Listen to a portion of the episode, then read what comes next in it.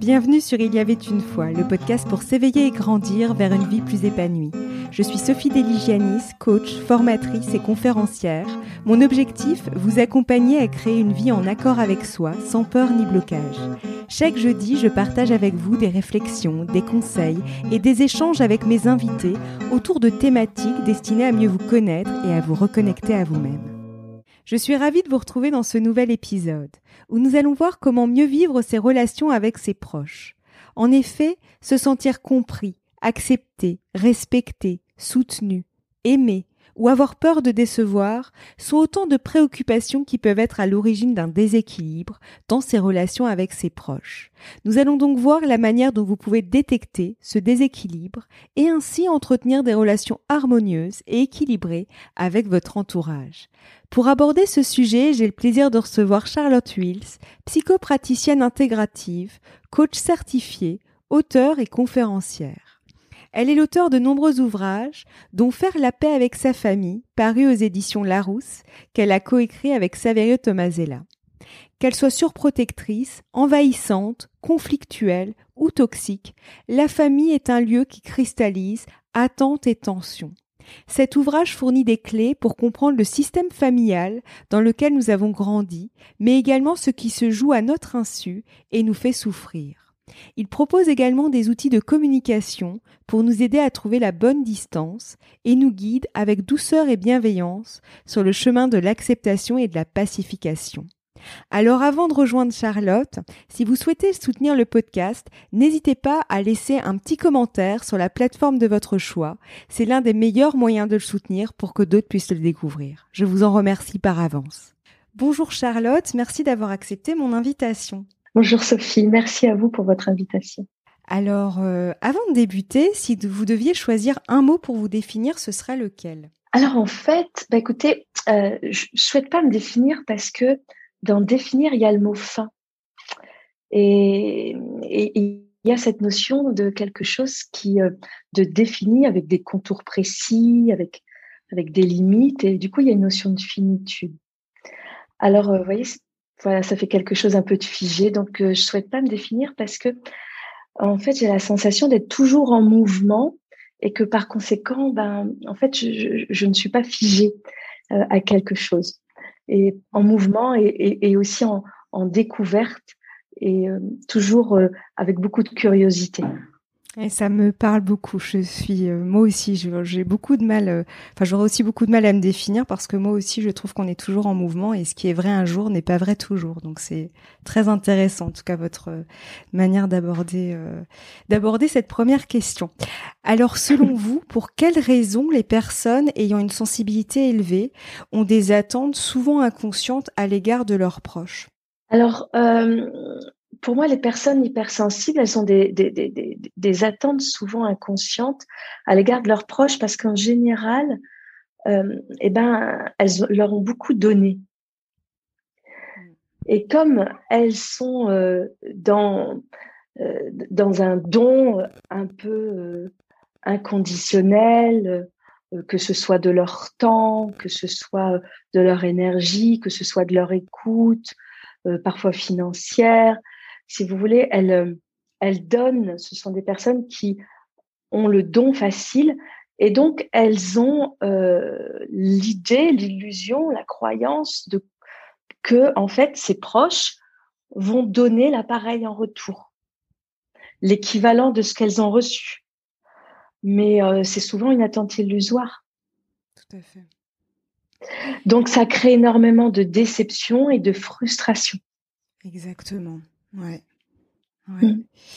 Et pourriez-vous nous donner quelques pistes qui nous permettent de repérer plus facilement si l'une de nos relations est déséquilibrée? Oui. Alors, euh, concernant les pistes pour repérer si les relations sont, si l'une de nos relations est déséquilibrée, il y, aura vraiment pas mal de, pas mal de pistes. Il va y avoir déjà le, le fait que, que l'on ne reçoit pas autant que ce que l'on donne, effectivement. Il n'y a pas de comptabilité à tenir, mais on voit très vite lorsqu'une personne donne plus que ce qu'elle reçoit. Euh, y compris euh, dans les familles, bien sûr, il y a souvent euh, des membres de la famille qui vont qui vont donner davantage que d'autres. Ce sont toujours les mêmes en général qui vont donner davantage. Hein. Ils vont donner un plus gros cadeau à Noël. Ce sont ceux qui vont se déplacer. Ce sont ceux qui vont faire la route. Ce sont ceux qui vont garder les enfants. Ce sont ceux qui vont prendre du temps pour écouter les autres. Ce sont voilà, ce sont ceux qui pensent toujours beaucoup plus aux autres. Après, euh, lorsqu'on a l'impression aussi, euh, ça peut être, euh, voilà, pour repérer aussi le déséquilibre, ça va être lorsqu'on a l'impression d'être pillé par l'autre. Vous voyez, d'avoir cette sensation d'être pillé par l'autre, que nos propres ressources, qu'elles soient intellectuelles ou financières, qu'on soit dépouillé par l'autre lorsque l'autre nous dépouille de nos idées, de nos outils, de nos savoirs, hein, de, de voilà, qui se les approprie sans aucun sans aucun scrupule. Voilà, ça, euh, si vous voulez, euh, ça montre un certain déséquilibre dans la relation. Il va y avoir aussi lorsque euh, lorsqu'on s'aperçoit chez l'autre le mensonge, les incohérences dans les discours, les secrets, les mensonges par omission. Ça, ça va montrer une forme de déséquilibre. Lorsque, lorsque l'on se sent moins aussi après l'avoir vu, lorsque l'on se sent amoindri. Vous voyez, lorsque lorsqu'on quitte la personne et qu'on se sent comme vidé de quelque chose. On peut voir ça comme un signe. Lorsqu'on se sent euh, diminué, appauvri. Lorsqu'on se sent scruté aussi, jugé, dirigé, contrôlé ou contraint. Vous voyez, c'est vraiment de, du coup de faire très attention euh, à la sensation que l'on va recevoir, que l'on va ressentir après avoir vu la personne. Hmm. On doit aussi faire attention, euh, lorsque aussi on doit faire attention à, à, ce qu'on dit. Si on doit faire attention pour pas blesser l'autre, pour euh, pour que l'autre euh, pour être accord, pour lorsqu'on doit être au petit soin pour le préserver. Là aussi, ça montre un certain déséquilibre. Lorsqu'on doit obéir. Alors, euh, surtout lorsqu'on est adulte, hein, parce que quand on est enfant, c'est, c'est normal. Mais lorsqu'on doit, on a la sensation de devoir obéir à quelque chose, à un diktat, à une règle que l'autre aurait établi. Hein, lorsqu'on a peur de déplaire, justement. Mmh. Mmh. Là, on peut effectivement s'apercevoir qu'il y a un déséquilibre. Donc, il y a véritablement beaucoup de, de, de, de pistes pour s'apercevoir d'un déséquilibre dans une relation. Ça va pas forcément être des choses visibles, mais principalement des choses sensorielles. Donc ça demande en fait quelque part d'observer aussi ce qui se passe à l'intérieur de soi en fait. Finalement, après justement comme vous disiez, avoir vu une relation euh, ou avoir échangé avec telle ou telle personne en fait, et à un moment donné de revenir à son corps finalement. Exactement. Oui, exactement. C'est vraiment de revenir à son corps. Il y a des fois des relations où quand vous quittez la personne, vous êtes complètement euh, comme je disais, euh, vidé, amoindri, appauvri. Il faut qu'on se ressource. Alors qu'il y a des personnes qui ressources justement avec lesquelles, quand on communique, on se sent euh, léger, on se sent rempli, on est heureux de la de la relation, on est heureux de la voilà de la rencontre, de la communication, de l'échange, de ça nous a nourris. Mais il y a des personnes où on se sent euh, effectivement euh, comme appauvri, vidé. Ça c'est véritablement un signe à prendre en compte pour s'apercevoir que la relation est déséquilibrée. Et votre ouvrage Faire la paix avec sa famille que vous avez coécrit avec Saverio Tomasella, paru aux éditions Larousse, concerne plus particulièrement les relations familiales. Qu'aviez-vous envie de transmettre à travers, à travers cet ouvrage? Oui, ce que je, ce que j'avais envie de transmettre à travers cet ouvrage, c'était que euh, il était très important d'être en paix avec soi, pour dire que l'on pouvait être en paix avec sa famille. Et que parfois, quel que soit euh, l'état des relations avec sa famille, eh ben, on pouvait se sentir en paix avec sa famille. On n'a pas forcément besoin d'avoir des relations apaisées pour être en paix avec sa famille. Hein. on, peut tout à fait être en paix avec sa famille, quel que soit l'état de sa famille et quel que soit l'état des relations. Parce que c'est important de, de, laisser chacun avancer à son propre rythme, parce que c'est important de laisser chacun avoir ses propres émotions, y compris la colère, par exemple.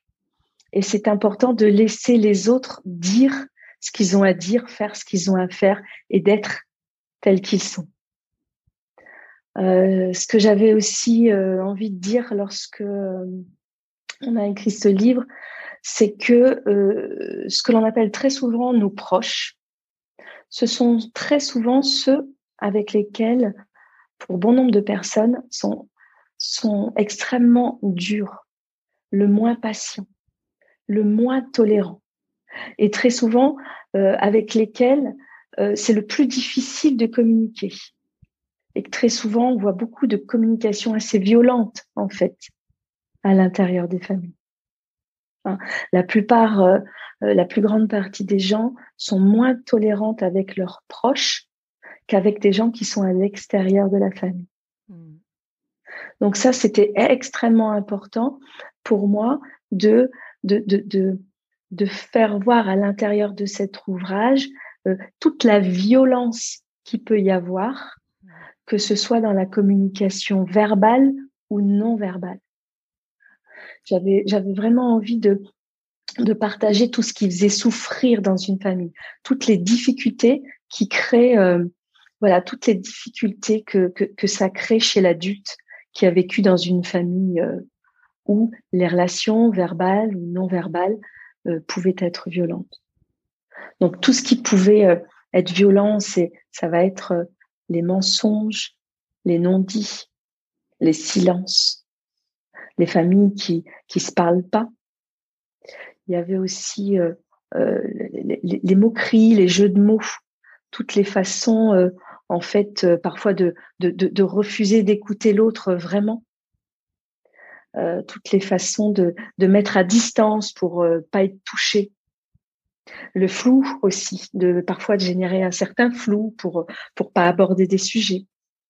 Où il y a aussi euh, euh la rigidité parfois dans le dans, dans la communication, l'instabilité, l'instabilité émotionnelle, l'instabilité émotionnelle.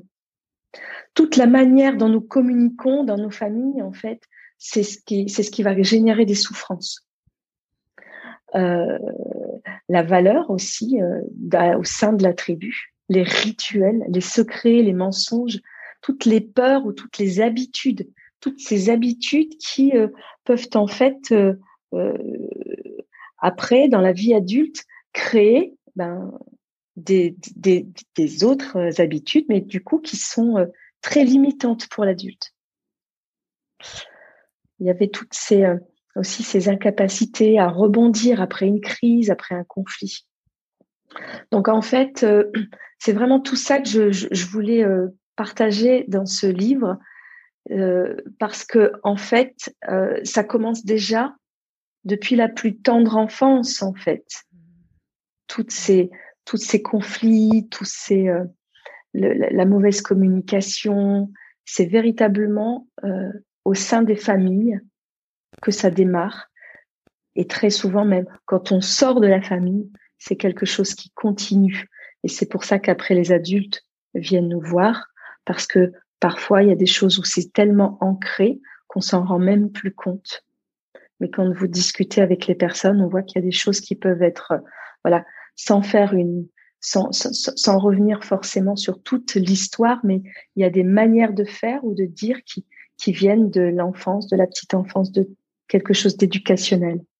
Et ce qui me vient, je rebondirais sur quelque chose que vous avez dit au tout début de votre intervention, c'est en fait le fait d'avoir la possibilité d'être en paix, même si on est au milieu, entre guillemets, d'un chaos familial.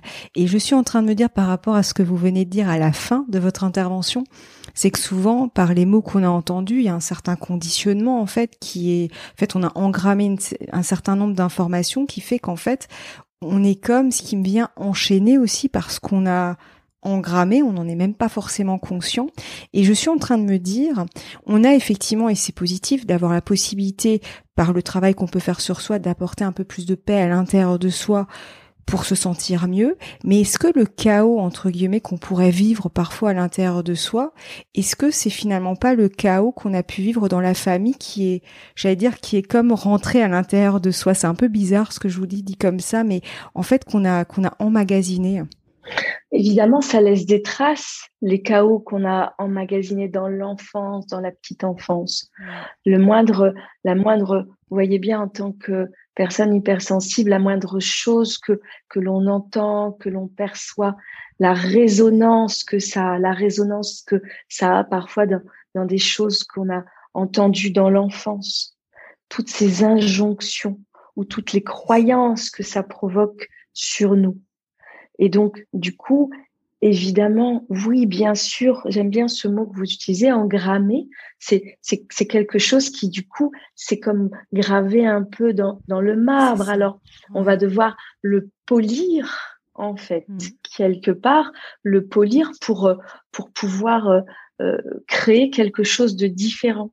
Ouais, c'est ça. C'est en fait apprendre à vivre avec, parce qu'effectivement, on n'arrivera pas à l'effacer. On a parfois cette volonté de vouloir euh, effacer et repartir sur un, j'allais dire sur quelque chose de tout neuf, mais c'est pas possible. Mais par contre, effectivement, le fait que c'est une très belle image de passer, euh, voilà, de, de ça, va, ça va se polir en fait en quelque sorte. Donc du coup, ce sera toujours là. Mais en fait, c'est peut-être ça. Le, je, suis en train de me dire en même temps que je vous parle, mais c'est peut-être ça aussi le processus de paix à l'intérieur de soi. C'est finalement euh, apprendre à vivre avec tout ça ça et à se dire bon ben voilà, mais c'est là, mais j'avance quand même en fait finalement.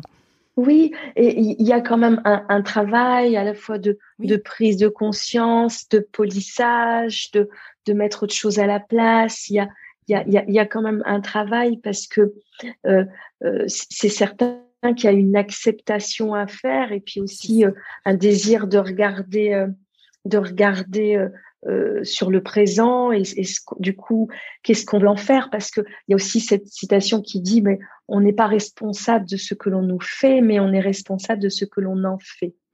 C'est ça.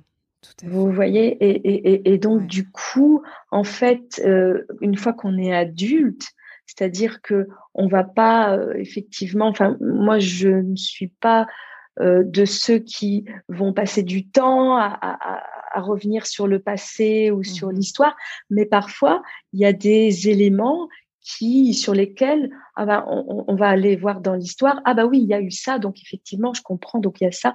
Et, et, du coup ça peut permettre de comprendre pour aussi passer à autre chose.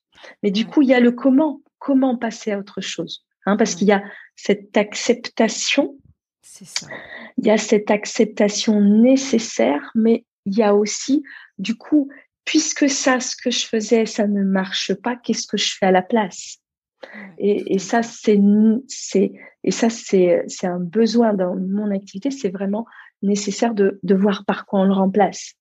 Mm. Oui, tout à fait. C'est sûr, on peut pas, euh, on peut pas l'enlever, mais effectivement, l'idée c'est de le transformer. En fait, c'est ça, c'est de le remplacer par quelque chose de plus. Euh, ce qui me voit aussi, c'est plus conforme aussi à qui on est, parce que souvent, ce qu'on a pu engrammer à l'intérieur de soi ne correspond pas forcément à notre véritable essence.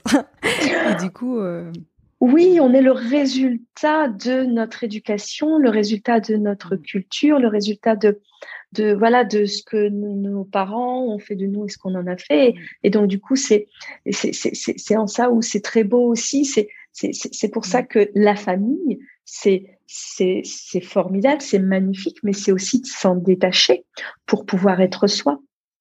Tout à fait, exactement. Ouais.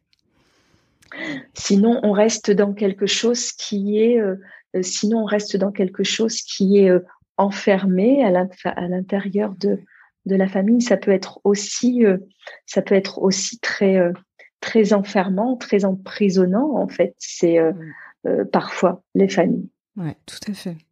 Ouais, D'où l'intérêt effectivement de. Bah, J'ai toujours cette image qui revient souvent dans le podcast, mais de déporter son regard en fait pour prendre un peu de hauteur. Et en fait, c'est ce qui me vient là. Je me dis parfois aussi, ça, ça peut être intéressant de prendre un peu de hauteur et de se dire euh, effectivement, je vais, je vais prendre un peu de hauteur par rapport aussi à mes relations familiales en fait, pour pouvoir euh, évoluer d'une manière plus, euh, ben, ce qui me vient plus libre en fait, mon enfermement. Toi, tout à fait. Mm.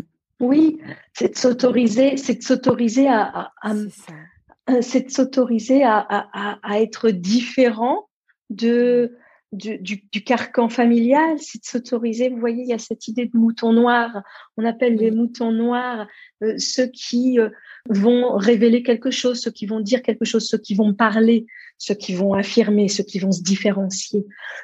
Alors on, l'appelle, on les appelle les moutons noirs, mais mais euh, mais en fait, ce sont ceux qui vont révéler quelque chose, ce sont ceux qui vont dévoiler quelque chose, ce sont ceux qui vont aussi permettre à la famille de sortir de certains euh, euh, d'une certaine spirale de, dans laquelle elles sont enfermées, de voilà, de, de, de certains mensonges parfois familiaux ou, euh, ou, des, ou des croyances qui, qui, qui, qui, enferment et qui maintiennent comme ça sous, sous cloche. Mmh, c'est ça, exactement ça vous parle ce, ces moutons noirs que, dont on parle parfois, mais, mais qui en fait viennent, viennent mettre, tirer vers le haut le reste de la famille, leur permettent de, de s'ouvrir plus au monde en fait. exactement. Et justement, pour entretenir des relations saines, cela demande-t-il d'accepter de décevoir ses proches? Parce que finalement, s'autoriser à, ce que j'entends aussi comme opposé, c'est d'avoir plus peur de décevoir finalement Alors, décevoir ses proches euh, ne permet pas toujours d'avoir des relations saines. Non, on est d'accord. Hein? Ce serait trop facile. Alors, voilà. Voilà, ça va dépendre effectivement de la manière dont ils vont euh, accueillir ça ou recevoir euh, cette déception. En fait, je le voyais comme une composante. En fait, c'est ça. Je me suis dit, ça peut être une composante parce qu'effectivement, on est d'accord, c'est pas une fin en soi. c'est ça. Ça va être le point de départ et je vous rejoins. Et vous voyez, justement, j'ai deux clients qui m'ont parlé d'un livre intitulé les, les, trahisons nécessaires euh, de Nicole Prieur. Et euh, voilà, je ne l'ai pas encore lu, mais ce titre m'inspire beaucoup parce que oui, je pense que pour oser être soi, eh ben, parfois on a besoin de trahir son propre clan. Hein, parce que, comme je vous disais, le, clan peut enfermer, peut, peut bâillonner, il peut, réduire, euh, voilà, il, peut réduire à, qui il souhaite que vous soyez en fait. Mmh. Parfois, il, peut aussi euh, être extrêmement euh, limitant. Parfois, c'est difficile pour le clan de vous voir évoluer différent, différemment de ce qu'il avait prévu que vous soyez. Mmh. Vous voyez? Alors parfois, euh, euh, dans le mensonge, dans le non-dit, dans la réputation, oui, tout ça, euh, petit à petit, ben, on peut se sentir, on peut se sentir étouffé, asphyxié. Alors oui, il est parfois nécessaire de décevoir ses proches, non pas forcément pour leur faire du mal, mais mais par instinct de survie en fait. Hein c'est ça, c'est véritablement, moi j'y vois un instinct de survie pour ne plus survivre dans l'ombre du clan, mais pour vivre tout simplement sa propre vie, pour, euh, pour exister. Donc, euh, oui, parfois, euh, ça demande de, de, devoir décevoir ses proches parce que eux, ils ont une vision parfois limitée de, de vous. Ils ont une idée de ce que vous allez être, de ce que vous allez devenir, et, et parfois, ben, ça correspond pas à ça. Alors euh, pour eux, c'est vécu comme une forme de trahison. Ouais, tout à fait. C'est vrai parce qu'il y a cette notion de loyauté en fait dans la famille et du coup quand on ne suit pas la norme familiale, ben il y a cette notion de déloyauté de exactement ouais. Mm. Donc de trahison, exactement. Ouais, Tout à fait. Et, et, donc du coup c'est pour ça que la personne euh, à laquelle on ne doit pas trahir c'est soi-même finalement. Mm. Hein. Et quand vous restez parfois euh, euh loyal envers votre propre clan, ben vous êtes, vous vous trahissez vous-même parce que vous ne devenez pas ce que vous devez devenir. Exactement. Et quels conseils pourriez-vous nous donner pour entretenir des relations plus harmonieuses et plus équilibrées avec notre entourage, notamment familial? Alors, ben justement, euh, par rapport à ça, pour être cohérent avec ce que je viens de vous proposer, c'est que les conseils que je peux donner pour entretenir des relations harmonieuses et équilibrées avec notre entourage, et notamment familial, ça va justement être l'ouverture d'esprit, l'acceptation de ce qu'il est, tel qu'il est, voilà, l'acceptation de ce qu'ils sont, tels qu'ils sont, ne pas, euh, voilà, ne pas vouloir être des donneurs de leçons, et de, de, suivre leur évolution sans forcément les juger. Hein, d'accepter euh, euh voilà d'accepter leur évolution professionnelle ou ou, ou, ou, même sexuelle leur nouvelle orientation voilà que, que, que ce soit que, que ce soit ça d'accepter leur changement c'est vraiment être présent en cas de difficulté mais leur laisser la liberté d'être ce qu'ils sont mmh. tout à fait Ouais, c'est très important effectivement ça de. Bah, il y, a, y a beaucoup cette notion d'acceptation. Finalement, ce qui me vient par rapport à notre échange, c'est finalement l'acceptation bah, de, de ce qui a été et l'acceptation aussi de ce qui est en fait. Et c'est très important finalement, je pense aussi dans le cheminement d'une personne et par rapport à son positionnement entre guillemets, par rapport à sa famille et par rapport à ses proches, son entourage, etc. Ouais.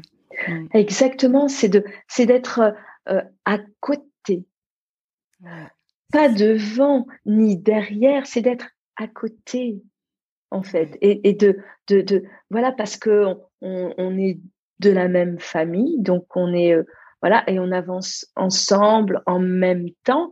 Euh, pas forcément euh, en se tenant la main, mais juste d'être à côté. Je te vois, tu me vois, ah, je vois que tu évolues. Ah, tu as envie de faire ça? Bah oui. Ah bah moi j'avais pensé faire ça. Super. Ah bah bonne chance. Bah bonne chance à toi. Super. Ok, on se revoit, on s'en reparle. Mais vous voyez, il y a trop de jugement, il y a trop de jalousie, il y a trop d'ego en fait aussi.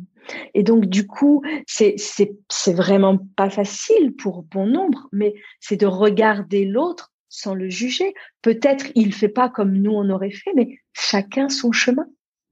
Exactement. On est d'un même ventre, mais on a probablement des, des chemins différents. Mm. C'est comme la place de l'étoile avec voilà mm. toutes les voies autour et donc du coup on peut se retrouver certes à des orientations diamétralement opposées mais c'est aussi de d'être en capacité de voir l'autre grandir sans jalousie, d'être en capacité de voir l'autre avec des difficultés sans vouloir lui donner des leçons et de lui tendre la main s'il le demande. Mais c'est d'accepter voilà la situation et la posture de chacun. Exactement, tout à fait. Ouais. Et quel serait votre mot de la fin pour clôturer notre échange? Alors, euh, le mot de la fin pour clôturer notre échange, ce serait que une famille, ce n'est pas une question de sang. C'est la question de qui te tient la main le jour où tu en as le plus besoin. J'aime beaucoup. c'est une, voilà, c'est une phrase qui n'est pas de moi, évidemment, mais, mais, euh, alors je dis évidemment, ça pourrait, mais je, voilà, je, c'est une phrase que j'ai déjà vue plusieurs fois et que euh, je trouve tellement vrai, surtout dans les temps où nous sommes avec euh, voilà la, la, euh, la situation euh, la situation actuelle euh, avec la guerre en Ukraine et donc c'est vraiment à qui va vous tenir la main le jour où vous en avez le plus besoin. Ouais, je trouve que c'est une très belle phrase pour clôturer notre échange. Un grand merci, Charlotte, vraiment. C'était très riche et, et, vraiment un grand, grand merci. Merci à vous. Merci à vous, Sophie. Merci bien et au plaisir. Très belle continuation à vous. Merci. Merci.